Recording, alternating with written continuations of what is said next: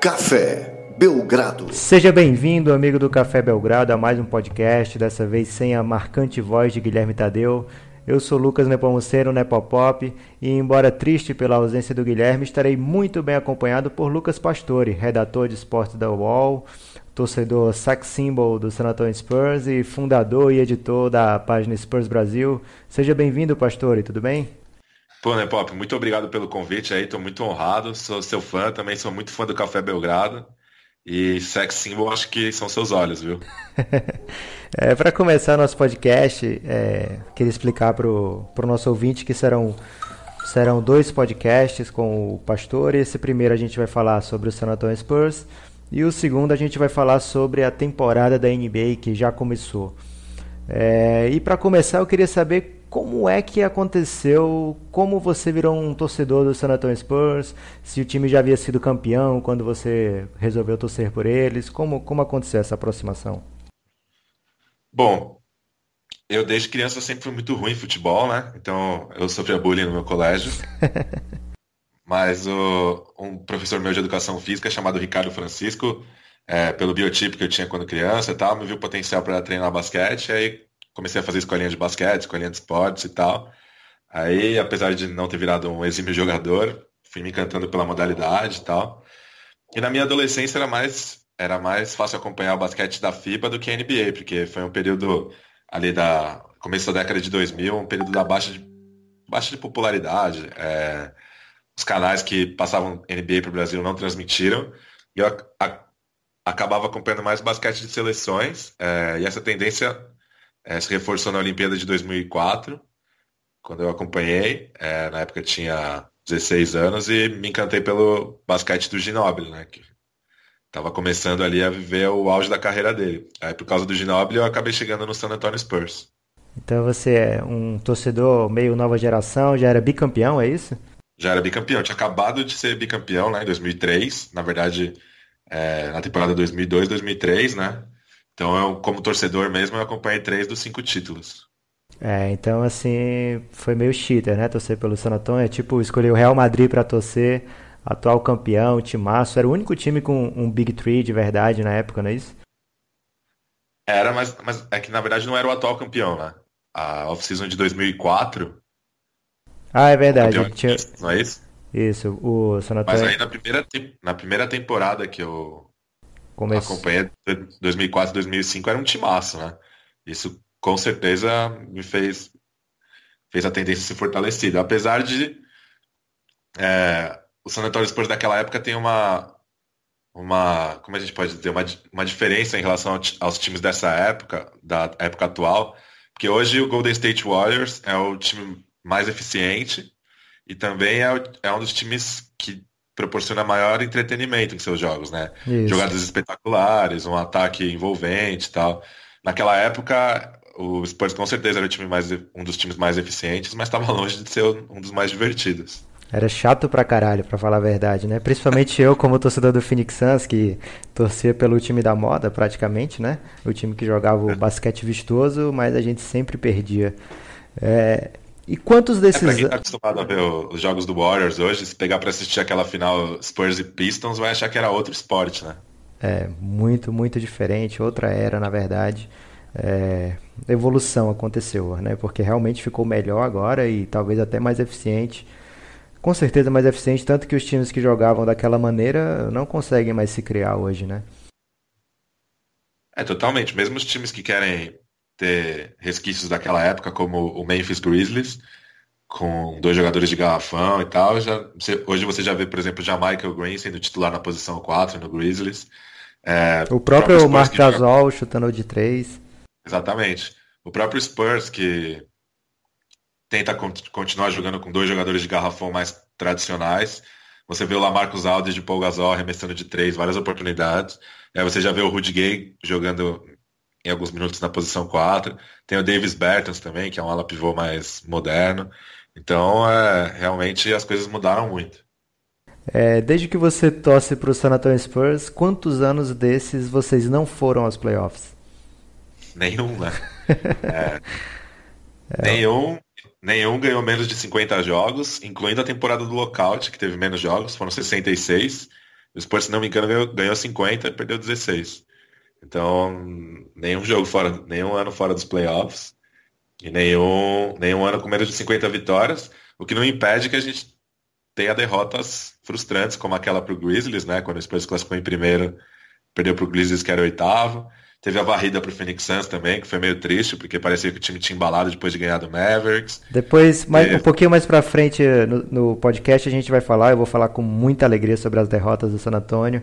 É, no momento eu quero perguntar um pouquinho mais sobre o Lucas Pastore. Quem é você, do que você gosta e como surgiu essa ideia ou vontade de fazer a página Spurs Brasil?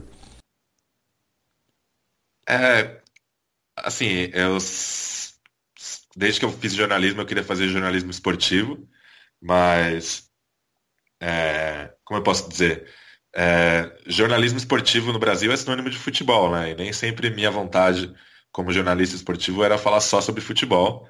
Primeiro porque eu acho que a minha visão sobre futebol não é é abaixo da média de caras que eu considero bons, assim. É, eu não, não sei de cabeça tanto sobre futebol é, internacional, por exemplo, que é uma tendência da cobertura brasileira hoje em dia, como eu sei da NBA ou até do NBB, e também não consigo entender o que está acontecendo dentro de campo, de um campo de futebol, sem ler analistas, do jeito que eu consigo olhar para uma quadra de basquete e tirar minhas próprias conclusões sem precisar inter, é, de um intermediário.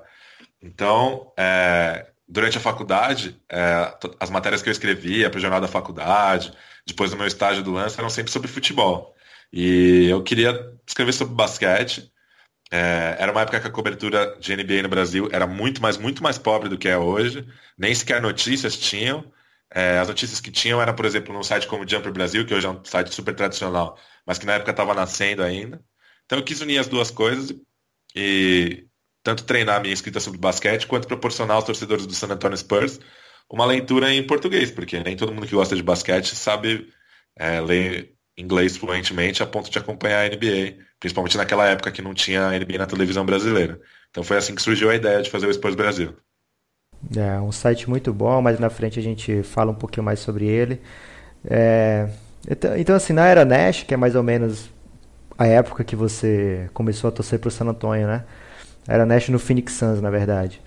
O, o seu time e o meu duelaram diversas vezes, tanto na temporada regular como em playoffs. E já que hoje a gente está gravando o podcast no dia 31 de outubro, né? Que além de ser o dia do Halloween, também é conhecido como Potter Day, que é o dia no qual o Voldemort marcou Harry Potter com o raio na testa ao tentar matá-lo. Não sei se você é um Potter fan, mas eu sou. E eu queria saber se você, ao escolher torcer para o San Antonio, você não sentiu que estava meio que torcendo pelo Voldemort? Uma boa pergunta essa. Eu não, não sabia disso do, do Voldemort. É, pô, essa é uma resposta difícil de dar, porque eu, assim, eu me considero um torcedor fiel e fanático ao Spurs. É, mas eu também nunca deixei de ver o jogo mais legal da rodada, mesmo que ele coincidisse com o jogo do Spurs. É, então, eu realmente nunca senti é, Nunca senti pelo Suns a raiva que outros torcedores do, do Spurs sentiam naquela época, a rivalidade. E certamente não, também não a, a, a raiva que os torcedores do Suns têm do Spurs, porque, obviamente, a, a, o, o Spurs acabou sendo uma asa negra do Suns, e com algumas eliminações, algumas derrotas marcantes, inclusive uma com uma arbitragem muito polêmica. Então. Para dizer mas, pouco, né? Polêmica, certo. Mas como eu disse, a minha a minha torcida pelo Spurs não, não é organicamente por causa do Spurs da NBA. Talvez se eu tivesse começado, tido acesso ao basquete pela NBA, talvez eu tivesse escolhido outro time mesmo. Porque. Porque. Eu não tenho, não tenho a menor vergonha de falar que assistir o Suns era bem mais legal. Mas como a minha torcida é, ela tem origem em outra, em outra liga, né? Não bem uma liga, em outra, outro campeonato, que é a Olimpíada, por causa do Ginóbili, que pô, que talvez fosse o, a ilha de entretenimento daquele Spurs, né? Ver o Ginobili jogar. Certamente. Então, talvez. Pode ser que. Pode ser que eu tivesse escolhido outro time e acho que é por isso que eu nunca me, me senti escolhendo vilão, mas, é, mas foi uma pergunta legal. Por falar em, em você teve a oportunidade de ver o Ginobili ao vivo alguma vez na sua carreira jornalística? É, eu, eu cobri a, a Olimpíada do do Rio de Janeiro pelo lance. E foi bem legal, né? Não só o Ginobili, é, como vários outros cracassos e vários caras ligados ao Spurs. Ainda teve o Perry Mills, o Paul Gasol. Uh, teve mais alguém que eu não tô me lembrando agora.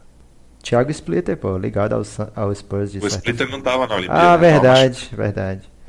Teve, Uma pena. Teve o, o, o, o Patrício Garino, tinha acabado de ser contratado pelo Spurs, mas ele, ele foi cortado antes do começo da temporada, mas na Olimpíada ele era jogador do Spurs. E te, teve uma história legal que foi o Monte Williams, né? Que ele foi pra Olimpíada depois da morte da filha dele, da esposa dele, aliás. Logo depois de ter sido contratado pelo Spurs. Ah, o próprio E- Popovich, pô. É, o Popovich, na verdade, ele tinha acabado de ser contratado, mas ainda era o Coach K, né, na Olimpíada. Era Mas ele não, K. ele não tava no, no... Não, ele participou da, da- dos treinos de preparação lá em Las Vegas, mas não foi para, não veio para o Rio de Janeiro, não. Ah, verdade. E, e, pô, mas além disso, ainda tinha todos os craques da seleção americana, tinha o, tinha o Teodosic. É, pô, eu assisti Sérvia e Croácia, né, já que a gente tá Luiz num Escola, podcast blog soviético. é isso. Foi, pô, foi uma experiência fantástica. Teve o Escola também, que passou pelo Spurs. Teve o escola. Pô, e teve seleção brasileira, apesar de não ter passado pela primeira fase, foi muito legal acompanhar o Nenê. Foi uma volta por cima, né? O cara que tinha sido vaiado e tal, saiu nos braços da galera, jogou muito. Cara, é, Você conseguiu Não. ver o, o Rob Porto chorando lá depois da vitória contra a Espanha? não. Não consegui ver porque as cabines da, da imprensa escrita ficavam bem abaixo das cabines de rádio e TV. Então eu tava num anel inferior em relação a ele. Eu não, não consegui ver essa cena, não. É, voltando agora um pouquinho para a NBA, é, qual foi a campanha mais marcante assim de 2004 para cá, que é quando você começou a acompanhar mais avidamente? Qual a campanha mais marcante para você, tendo terminado em título ou não? Ah, pra mim foi a de 2014, porque em nenhum momento, desde o do primeiro dia dos playoffs, eu achava que a gente tinha qualquer chance de ganhar do Heat, principalmente por causa da derrota no ano passado, em que o Spurs parecia que tinha jogado no seu maior, é, no seu nível mais alto e não foi o bastante pra ganhar. Teve aquela cesta do Ray Allen que foi frustrantíssima. E aí chegou na final e o Spurs atropelou o Heat, ganhou de 4 a 1 jogando é, talvez o basquete mais legal de se assistir desde que eu comecei a acompanhar o Spurs, com, com uns caras como Marco Bellinelli, Boris Diaw, Gary Neal. Não, Gary Neal tinha saído já, era o, o Thiago Splitter, uns caras que eram Danny Green, que, que eram super coadjuvantes, mesmo o Kawhi Leonard na época não estava longe de ser o que ele é hoje, mas foi o MVP das finais. Então foi uma, foi uma campanha que me marcou bastante, acho que foi a que mais me marcou. É, você como torcedor, é óbvio que vai preferir a final de 2014, mas eu como há muito tempo só acompanho playoffs mesmo por curiosidade, já que meu time nunca mais entrou. Do- 2013 para mim foi a final mais impressionante da NBA. É, Foi cheio de momentos inesquecíveis, né? Aquele game winner do Tony Parker no primeiro jogo, que ele fez, é. que ele fez na jogada de Globetrotter ali. O Danny Green batendo recorde de bola de três pontos. Já no, no jogo 6, eu acho que ele já tinha batido o recorde de maior número de cestas de três no final. Aí tiveram os tocos do LeBron, né? No Thiago Splitter. Teve um no jogo, É verdade. no jogo 2, se eu não me engano, e outro no jogo 6. É, o jogo 6, inclusive, que é esse da bola de 3 que você falou do Ray Allen, é o jogo que caiu a headband do LeBron e ele decidiu jogar o resto da partida sem. E ele que vinha fazendo uma partida muito ruim e o, e o Heat já vinha sendo eliminado depois da, da headband cair, ele fez um- uma partidaça, liderou o comeback do, do Miami, né? Deixando o time em condições de empatar o jogo, mas só empatou mesmo porque nos últimos segundos Manu e, e Kawhi, que devem ser as duas maiores referências para você, prime- a sua primeira sua primeira vivência como torcedor do San Antonio foi pelo Manu e a atual esperança se deve ao Kawhi e eles dois perderam ali lances livres no, É. no finalzinho que garantiriam o título com folgas, né? Já tava já quatro pontos e de vantagem e, e os lances livres deixariam a partida fora do alcance.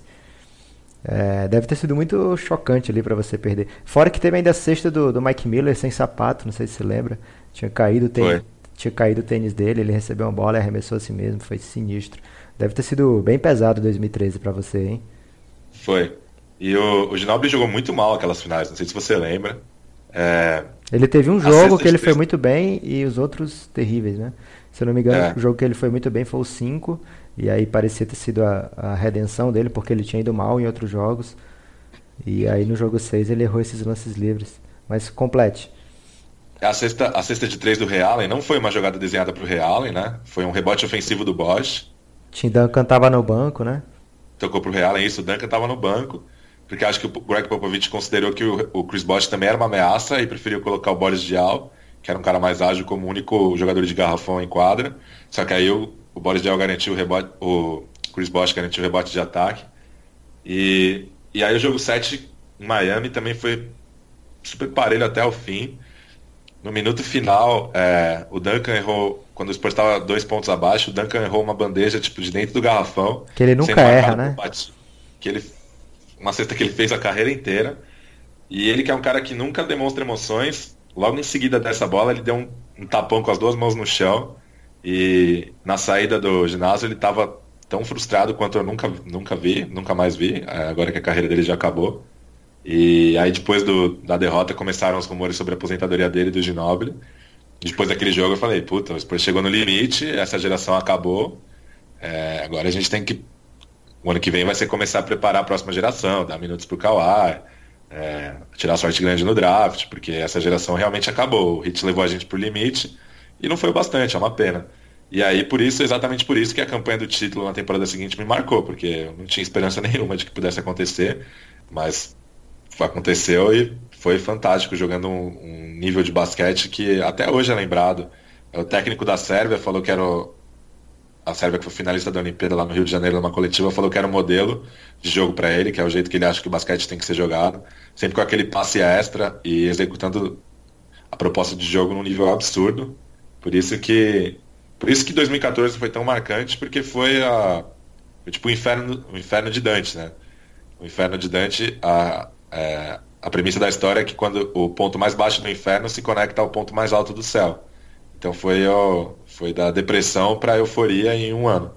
Certamente. E é, você falou uma coisa engraçada que era ao final de 2013 todo mundo dava como encerrada a, a carreira dos, dos três grandes do San Antônio. E eu que eu e você que já acompanhamos há bastante tempo, a gente viu essa carreira ser encerrada umas quatro ou cinco vezes aí no passado. Cada eliminação teve pro, a varrida para o Phoenix Suns. Muita gente já falava no, que tinha acabado a era da Anca, a era de Noble. É, depois teve a derrota para o Memphis também. Muita gente ali sacramentou como fim da, da dominância do San Antonio e até hoje Claro que o Duncan se aposentou, mas ainda tem hoje Manu jogando em alto nível, ainda tem Tony Parker, daqui a pouco ele volta de contusão. Impressionante a longevidade desses caras, né? É, o Parker, para quem não lembra, o ano passado estava jogando super bem nos playoffs antes de, de se machucar, né? E, pô, o maior exemplo de longevidade que eu acho que eu já vi no esporte é o Tim Duncan, né? O Tim Duncan foi campeão da NBA em 1999 como protagonista, depois em 2014 como protagonista, né? Não foi um título como o do Joan Howard, por exemplo, que ele era o último cara do banco de reservas, né? É verdade. É, isso é impress muito impressionante, cara. E acho que tem a ver com o jeito como o Spurs gerencia minutos, é, como o Spurs foi, foi pioneiro nesse, nesse sentido, de nunca colocar os caras para jogarem 40 minutos por jogo, de poupá-los em, em, jogos de noites seguidas. É, acho que tem a ver com a maneira como o Spurs cuida dos seus jogadores e, claro, tem a ver também com o perfil desses jogadores, né? O fato deles nunca se apresentarem fora de forma, deles já chegarem para a pré-temporada prontos, deles é, não terem vaidade, não terem problema em serem poupados ou em saírem de um jogo ganho com 20 minutos, sendo que isso derruba, é, acaba derrubando as médias deles, óbvio. É, o jeito que o Ginobili nunca se importou em sair do banco, então tem a ver, é um ciclo virtuoso, por assim dizer, o jeito que a franquia cuida dos jogadores e o jeito que os jogadores aceitam a proposta da franquia. Certamente, e Popovich tem que escolher a dedo os jogadores, acho que por isso ele às vezes ele privilegia jogadores estrangeiros que tem mais facilidade em trabalhar com, com o ego desse pessoal, porque a, a NBA é a liga dos, dos grandes jogadores. O cara que carrega Gatorade no banco, onde ele jogava, ele jogou a vida toda como protagonista, então é muito difícil o jogador da NBA aceitar um, um, um um role reduzido, né? Assim, uma função reduzida num time e o San Antonio faz isso como ninguém. Popovich Claro que hoje em dia o jogador que vai para lá já sabe que o Popovich vai fazer isso e acredita que pelo, pelo bem maior até da carreira daquele jogador vale a pena, mas, mas o Popovich também já foi um novato na NBA, né? Então ele teve sorte, por assim dizer, uma grande sorte, como ele sempre mesmo fala, né? De ter um jogador como o Tim Duncan como referência e aí se ele pode dar esporro no Tim Duncan, ele pode dar esporro em qualquer um, porque nenhum vai Todo mundo vê o Tim Duncan baixando a cabeça, claro que vai baixar a cabeça também. Isso deu uma tranquilidade muito grande para o Popovic fazer o trabalho que ele fez. É, como você também torce pelo Palmeiras, Pastore, eu queria saber se em 2014 você comemorou o Ené do, do San Antonio. Como assim? Porque o Palmeiras tinha quatro títulos e ao ganhar o quinto comemorou o Ené Campeonato Brasileiro. E aí, como você é torcedor do, do San Antonio, eu queria saber se vocês se consideram Ené campeões da NBA também. Entendi, cara. 4 mais 1 é igual a 9, é isso? Isso. Ah, honestamente, pra mim, essas coisas não fazem diferença, né? não, mas agora, não era, falando sério... Eu, vou... eu não era vivo nos títulos polêmicos do Palmeiras, então eu comemorei o título. Pra mim, tá bom já. É, é, foi só uma provocação sadia, já que vocês vão. Mas, tá engasgado esse título aí ou já passou? Já passou. Esse ano eu tô, ah, tô, tô torcendo por vocês ganharem agora. Deve ser o 15, né? Agora. Pela média. Mas posso só fazer um adendo disso que você estava falando dos coadjuvantes? Claro. Uma prova disso é o quanto o Spurs não se esforça para segurar os jogadores que dão um passo além e viram agentes livres, né? É, tá cheio de casos recentes como Marco Bellinelli, Thiago Splitter, é, quem mais? Gary Neal, Jonathan Aaron Simmons. Boban, Boban Marjanovic e nessa temporada o Jonathan Simmons e o Dwayne Dedmon. Eu acho que o, o, o pouco o esforço que o Spurs faz para segurar esses caras tá tanto na dificuldade em se manter esses caras em espaços reduzidos, em papéis reduzidos, quando eles percebem que eles podem mais, tanto quanto na confiança que o Spurs tem que vai conseguir é, repor esses caras, porque o Spurs realmente é um time que acho que hoje em dia menos, mas é um, é um, o Spurs foi uma das franquias pioneiras em detectar talento onde ninguém mais procurava, né? É, e tem, tem alguma promessa para esse ano aí? Algum jogador para despontar? Cara, a minha aposta era o Davis Bertans, mas é, para mim, por mim, ele até começaria a temporada como titular, mas ele está completamente sem espaço na rotação, o que é surpreendente para mim. É, Brandon então, Paul tem, tem, tem, jogado interessante. É, exatamente. Quem tem arrancado elogios aí de maneira surpreendente é o Brandon Paul, que curiosamente é, é um cara que acabou que o Spurs trouxe do nada, né? Trouxe lá da Europa. E é um cara que acabou criando um problema para o Spurs, né? Porque o Spurs ficou sem espaço no elenco para contratar o Adam Hanga que é um, um, ala húngaro que joga no Barcelona, foi eleito o melhor defensor da última temporada na Euroliga.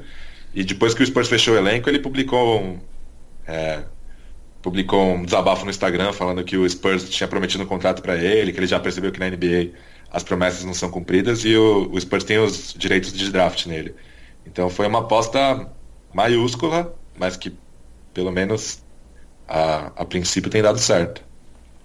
É, agora você vai ter que provar que é um torcedor raiz do San Antonio. Então você vai ter que responder certinho um, um, quem eliminou o San Antonio de 2008 para cá, que eu botei para te ajudar. Ixi, e para aju ajudar na referência, eu vou dizer quem foi o campeão daquele ano.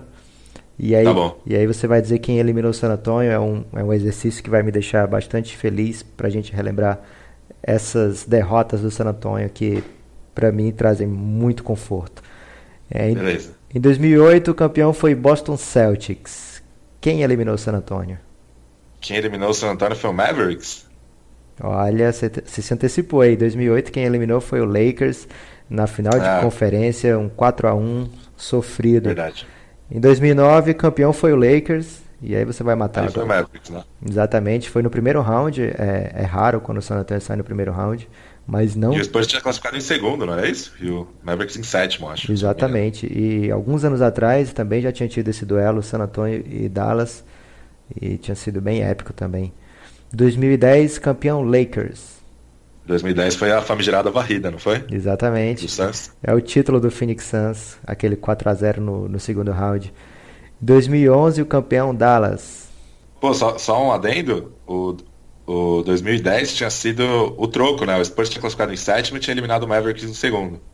E aí devolveu a, a eliminação no primeiro round. Devolveu a eliminação e aí eu achei, eu achei que tinha empolgado, né? Já, já vesti, já vesti a minha hashtag empolgou, mas aí deu ruim, né? 2011 foi a, foi a derrota histórica para o Memphis, não foi? Exatamente, 4 a 2 também no primeiro round. É, em 2012, campeão foi o Miami Heat. 2012 foi uma das maiores demonstrações de teimosia que eu já vi do Greg Popovich, de não jogar, não colocar os novatos nos playoffs. A gente perdeu pro Oklahoma City Thunder com o Kevin Durant deitando no Stephen Jackson e o Kawhi Leonard afundado no banco.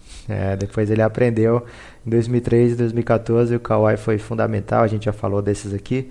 Então vamos para 2015, quando o campeão foi Golden State. Foi o Clippers com uma cesta doloridíssima do Chris Paul. Aí já tá ficando fácil agora, 2016 campeão Cavs. 2016? Foi o Thunder de novo, né? Exatamente, segunda pro Duran, né? É... Depois de abrir 2 a 0 as duas foram iguais, 2012 e 2016. É. Depois abriu 2 a 0 nas duas. Essa série é clássica pro, pro Kevin Durant, porque de 2013 para frente o Kawhi cresceu demais na NBA, né? E o Durant teve temporadas que ele ficou machucado e teve temporadas que ele não foi tão bem. Muito já se falava que o Russell Westbrook era o melhor da, da equipe. E aí em 2016 foi o, o troco, né, do Durant mostrando que pro Kawhi que ele ainda era o, talvez o, o grande perseguidor do LeBron James. 2017 Golden State campeão. Essa você lembra, tá fresca. Golden State, infelizmente. É, eu não sou não sou do tipo de torcedor que acha que o que o lance foi de propósito do Zaza Pachulia. Acho que é um lance, como a gente pode dizer, que é, eu acho que é sujo. Acho que, um lance no máximo, acho que um lance no máximo irresponsável, mas eu acho que não dá para dizer que foi intencional.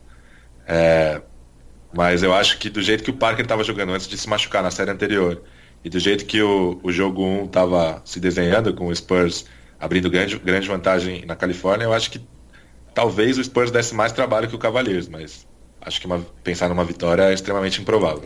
É, a impressão que ficou é essa, né? Os torcedores do San Antonio lembram que que até o Kawhi Leonard sair machucado, o time liderava por 20 pontos, 18 pontos, alguma coisa assim, né? É, repetindo o roteiro da noite de abertura da temporada. Não sei se você lembra, mas o e... Spurs venceu facilmente o Warriors no primeiro jogo da temporada com o toco do Jonathan Simmons no Stephen Curry, depois uma cravada dele no, na cabeça do Javale Magui. E, e, o matchup é muito, assim, era, era bem interessante, né, do, do San Antonio, o time casava bem com, com o estilo do Golden State. E tinha, havia a esperança que pelo menos o Warriors não varresse, né? Assim, o primeiro jogo praticamente estava garantido já. Claro que não dá nunca para para achar que uma partida está ganha contra o Golden State faltando mais de 6, 7 minutos, porque os caras podem pegar fogo, meter muitas bolas seguidas, deve fechar o garrafão e tirar uma grande vantagem, mas parecia muito bem encaminhado aquele primeiro jogo. Achava difícil que a, que a série não fosse a 6, 7 jogos, talvez. Seria bem mais interessante e você não é esse tipo de torcedor, eu pelo contrário, eu sou muito rancoroso. Eu sou esse tipo de torcedor assim. Eu acho que foi na maldade a jogada do, do Pachulha. Se ele não queria tirar o Kawhi da, da, do resto da temporada, ele queria pelo menos deixar o Kawhi com algum desconforto ali. Eu que vi o Bruce Bowen fazer muitas vezes esse tipo de jogada contra os jogadores do Phoenix Suns, eu fico sempre muito puto com esse tipo de lance. Eu acho que deveria ser punido mais rigorosamente na NBA. É, reta final do nosso podcast, eu queria que você vendesse um pouquinho do peixe aí do Spurs Brasil, falar o que, que o nosso ouvinte do Café Belgrado vai encontrar lá pelo, pelo Spurs Brasil, falar dos seus amigos também que, que ajudam por lá. Pô, Spurs Brasil é, foi um, uma fundação minha do Leonardo Saco, que hoje já não colabora mais com o blog. É, teve muita gente boa passou por, pelo, pelo blog como escritor. É, Hoje a gente tem muita gente legal aí, tem o meu xará Lucas Santos, nosso xará, que faz análises pro blog. Tem o Vinícius Esperança, o Sérgio Neto, que escreve pro The Playoffs também. Tem a Sônia Cury, é, tem o Glauber é, da Rocha, que é amigo do, do Guilherme aí do, do Café Belgrado lá de Maringá. Enfim, tem muita gente bacana e o que você vai encontrar no Sport Brasil são análises sobre o time. É, inclusive a gente acaba de publicar uma sobre o Brandon Paul, que foi tema de uma foi tema aqui do podcast também, e também vão ter prévias e resumos de todos os jogos do Spurs, inclusive Summer League. Bem ousado. É, tem, temos Twitter, Instagram e, e, o site, é isso? E Facebook também? Não, tem. Instagram não tem. Tem uma página no Facebook, Spurs Brasil, e tem um Twitter também que é arroba Spurs Brasil. O endereço do site é spursbrasil.com. É, e só para finalizar o podcast, é, tem uma, uma estatística que eu vi esses dias no, no Twitter, que eu não sei se você sabe, provavelmente sabe, mas que para mim representa tudo tudo de bizarro que é essa dominância do San Antonio Spurs na NBA, essa dominância do Tim Duncan, do Greg Popovich, que é a estatística do menor número de dias com um recorde perdedor na NBA, com uma, uma campanha vi, perdedora cara. na NBA nos últimos 20 anos. É, Para comparação, o Utah Jazz é o quinto lugar com menos dias com campanha perdedora dos últimos 20 anos, com 919 dias. Aí temos Lakers com 865, Rockets um pouco pertinho dali, Mavericks é o segundo melhor com 759 dias e o San Antonio apenas 48 dias. 48 dias. É, é, não dá para acreditar nessa estatística. É uma coisa que mostra que realmente o San Antonio é o time da NBA das últimas duas décadas, conquistou mais títulos, foram cinco né, nesse período. É, acho que é empatado com o Lakers também, nesse período foram cinco. Mas que prova a grandeza do, do Popovich, porque todo mundo já passou mas o Popovich é, é o denominador comum, né? Então, prova Exatamente. provavelmente vai entrar para a história como o maior técnico da NBA. E agora também técnico olímpico, que talvez você encontre com ele mais algumas Olimpíadas por aí pela frente. Pô, tomara. É, é impressionante você ver como o Spurs se reconstruiu do time do, do David Robinson para o time do Tim Duncan e hoje em dia para o time do Kawhi Leonard sem precisar daquelas temporadas de reconstruções que outras franquias passaram. Mas também há quem leia essas coisas de maneira diferente, né? É, embora seja muito fácil exaltar o Spurs por esse, por esse recorde, também tem o lance do Spurs ter, ter transformado tamanha dominância em poucos títulos, né? É, talvez se o Spurs jogasse na Conferência Leste, talvez hoje pudesse ter uns 11 títulos. Mas o Spurs pegou uma era bem espinhosa de adversários bem fortes na Conferência Oeste, né? Aí é um coração muito rancoroso achar que cinco títulos em 20 anos é pouco, já que... Não, não acho de jeito nenhum. Eu não acho. Tô falando que há quem faça essa leitura. Não, eu tô falando que quem faz essa leitura tem um coração muito cabeludo, porque ganhar a NBA é, assim, é algo histórico, impressionante e muito difícil, porque o talento dessa liga é fora do comum, fora que ele sempre pega jogadores assim geracionais, né, como vão enfrentar alguma hora vai enfrentar Michael Jordan, Kobe Bryant, LeBron James, Kevin Durant. Então você ter cinco títulos enfrentando esses caras é, é, é realmente de se tirar o chapéu. Muito obrigado, Pastore. Quem ouviu, quem curtiu, fica ligado que vai ter mais um podcast com o Lucas Pastore, dessa vez falando sobre o momento atual da NBA. E apesar de torcedor do Phoenix Suns, eu gostei muito de falar sobre o San Antonio com o Lucas Pastore. Um abração, meu xará. Um abraço para você e para todos os ouvintes. Muito obrigado pelo espaço. Até a próxima.